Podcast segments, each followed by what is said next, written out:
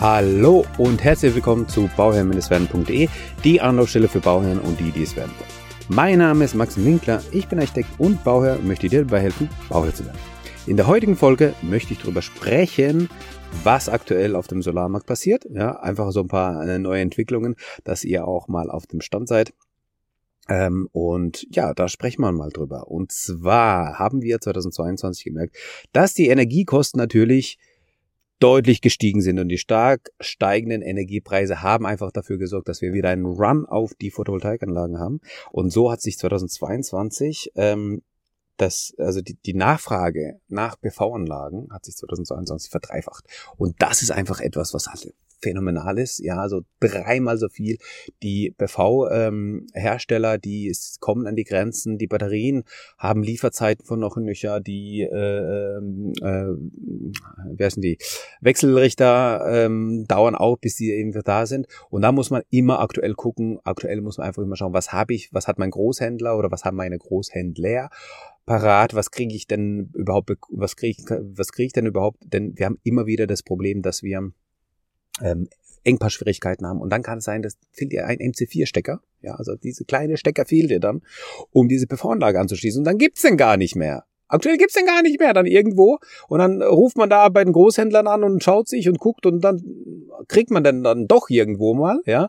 Ähm, aber das ist halt immer ein bisschen Aufwand. Und das ist so ein bisschen das, was es so ein bisschen widerspiegelt. Das war jetzt bei uns der Fall im Mitte des Jahres. Also wir bei Bauhoch 3, ähm, schreibt uns auch gerne an. Wir machen auch eben PV-Anlagen und wir haben da eben ähm, ja ein, ein Fall gehabt, wo einfach dieser MC4-Stecker gefehlt hat. Und dann hat man einfach da suchen müssen und gucken mussten müssen und äh, zig Großhändler angerufen und dann hieß es ja in drei Wochen, ja, wir brauchen es aber jetzt. Nein, kriegt man nicht. Nee, haben wir nicht. Und ähm, ja, dann hat man es doch irgendwie hinbekommen und ähm, dann war es doch da und dann ähm, hat es doch funktioniert. Ja, ähm, das sind einfach solche Stories, die man dann halt immer wieder auf Lager hat ähm, in der heutigen Zeit. Aber aktuell ist es einfach so, man braucht halt gewissen Vorlauf. Ja, weil wenn man sich jetzt entscheidet, entscheiden, deine PV-Anlage aufs Dach zu machen, braucht man einfach Vorlauf. Damit muss man einfach rechnen. Deswegen rechtzeitig das Ganze machen und auch rechtzeitig dann ähm, ähm, ja in die Bestellung gehen, in die Beauftragung gehen, sodass auch eben die Bestellung ausgelöst werden kann. Und ähm, jede fünfte, ja, also jeder fünfte kauft auch zusammen mit der PV-Anlage eine Wallbox für das E-Auto. Ja, das ist auch ganz spannend und auch ganz spannend ist, dass 86 Prozent der Käufer sich dafür entschieden haben, ähm, die PV-Anlage mit einem Speicher zu kaufen. Eine vernünftige, ähm, eine vernünftige äh, Entwicklung, die es da gibt. Ich habe es ja schon immer gesagt, ich sage es immer wieder in allen Beratungen, die wir äh, zur Architektur haben. Ähm, auf einmal wird das, also auf einmal wird aus Architektur, auf einmal wird aus dem Wohnen etwas ganzheitlich, ganzheitliches. Auf einmal müssen wir ähm, so überlegen, dass wir äh, nicht nur unseren Aspekt Wohnen mit betrachten, sondern auch die Mobilität. Und da frage ich immer, hey, gehört bei dir die E-Mobilität aktuell dazu? Oder kannst du es dir in den nächsten fünf Jahren vorstellen? Und es gibt einfach Gegner, die sagen, nein, ich will Benzin, ich will dass es stinkt, ich will, dass es raucht, ich will das alles haben. Und dann gibt es Leute, die sind so dazwischen, die sagen, ja, pff, eigentlich aktuell kann ich mir nicht vorstellen, aber in der Zukunft, warum nicht, ne? so in zwei, drei Jahren. Und da sage ich immer, hey, lass uns doch genau den Punkt angehen, weil wenn wir die E-Mobilität haben, wenn wir die Wallbox haben, wenn wir das E-Auto haben, dann wird es auf einmal so rund, dass auf einmal eben nicht nur die Kosten von uns, also nicht nur die Kosten für die PV-Anlage für das Dach, äh, für das Dach und für die für das Haus draufgehen. Also ne, also die die die Kosten gehen erstmal für die PV-Anlage drauf und die PV-Anlage liefert uns dann eine Erleichterung für das Haus und für die Heizung und jetzt kommt nochmal zusätzlich dazu, dass uns die PV-Anlage auch nochmal Abhilfe schafft oder den Geldbeutel entlastet bei, bei der Mobilität, bei dem Auto. Ja, weil auf einmal tanken wir unser Auto mit unserem eigenen Strom. Und das ist doch einfach etwas, was einfach sensationell ist, was wir einfach auch alle mit berücksichtigen sollten.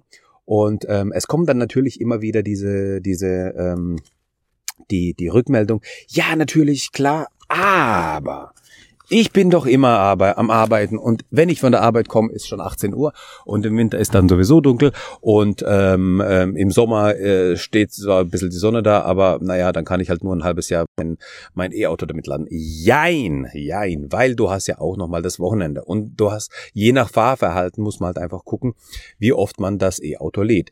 Ich kann jetzt aus persönlicher Erfahrung sagen, ich muss mein E-Auto alle zwei Wochen ungefähr laden. Ja, also alle zwei Wochen wird's angestöpselt, dann wird's geladen und dann ist das Auto geladen. Und ähm, wenn ich mir aber, ähm, wenn ich aber sozusagen mir ähm, äh, das so eingestellt habe, dass die Wallbox dann funktioniert oder dann geladen wird, dass äh, wenn, wenn der eigene Strom da ist, ja, und ich das eben vorausschauend mache, dann kann ich das natürlich so einstellen, dass ich dann an den Wochen, an Wochenenden da genügend auflade, weil an den Wochenenden steht das Auto dann trotzdem ähm, längere Zeit dann äh, auch im Winter da, wo es dann Sonne gibt und kann dann von dieser Sonne geladen werden. Das ist die Aufladung ist zwar auch deutlich geringer von der Leistung, dauert dann länger, ja, aber dafür, hey, ich habe doch Zeit, das ist doch kostenlos, ist doch egal, ja. Und das ist etwas, was dann so faszinierend ist, das ist dann etwas, was einfach das Zusammenspiel ist zwischen PV-Anlage, Wallbox und ähm, ja und den, und den Gezeiten.